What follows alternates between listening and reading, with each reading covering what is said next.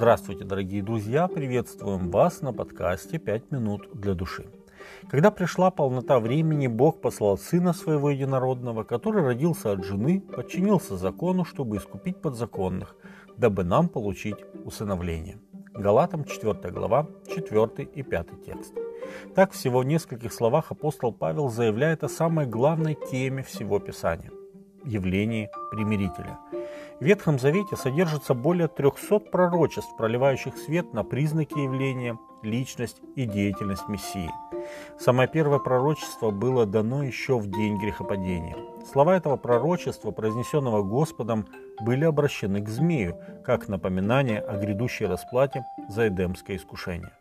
«Вражду положу между тобою и женой, между семенем твоим и семенем ее. Оно будет поражать тебя в голову, а ты будешь жалить его в пету. Книга Бытие, 3 глава, 15 текст. Спустя столетия Господь вновь напомнил, что рождение Сына Божия будет необычным, то есть без участия земного Отца. Сидева в чреве примет и родит сына, и нарекут ему имя Эммануил. Исайя, 7 глава, 14 текст. Библия также указывает, что Господь будет потомком Авраама, Иакова, Иуды и царя Давида.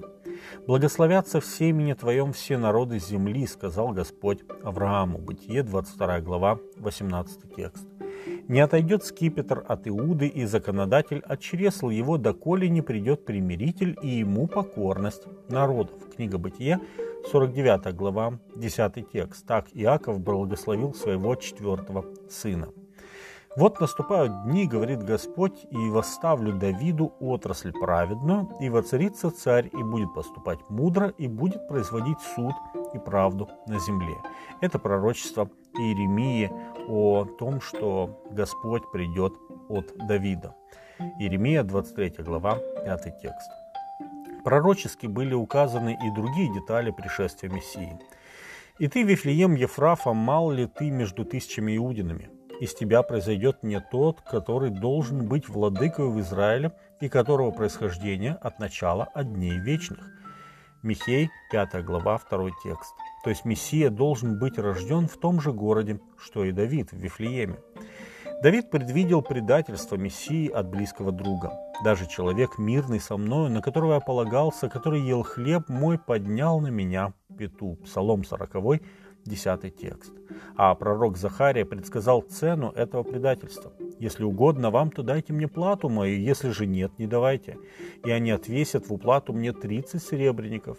И сказал мне Господь, брось их в церковное хранилище, высокая цена, в которую они оценили меня». Захария, 11 глава, 12 и 13 текст. Исаия говорит о насильственной смерти Божьего Сына и о том, что он пострадает как преступник. От уз и суда он был взят, но род его кто изъяснит? Ибо он, отторгнут от земли живых, за преступление народа моего претерпел казнь. Ему назначили гроб со злодеями, но он погребен у богатого, потому что не сделал греха, и не было лжи в устах его. Исайя 53 глава 8 и 9 текст. Давид передает еще более ужасные подробности казни Господа. «Псы окружили меня, скопище злых обступило меня, пронзили руки мои и ноги мои. Можно было бы перечесть все кости мои, а они смотрят и делают из меня зрелище, делят ризы мои между собою и об одежде моей бросают жребий. Псалом 21, с 17 по 19 текст. Также Давид пророчески говорит и о воскресении помазанникам из мертвых. «Ты не оставишь души моей в аде и не дашь святому твоему увидеть тление». Псалом 15, 10 текст. Это лишь небольшая часть тех пророчеств, которые исполнились в жизни галилейского учителя. И поэтому нет сомнений, что Иисус из Назарета и есть обещанный примиритель. Он совершил наше спасение и примирение с Богом. Благодаря Ему мы можем назвать Господа нашим небесным Отцом, и благодаря Ему мы стали наследниками некогда потерянного рая. С вами были «Пять минут для души» и пастор Александр Гламоздинов.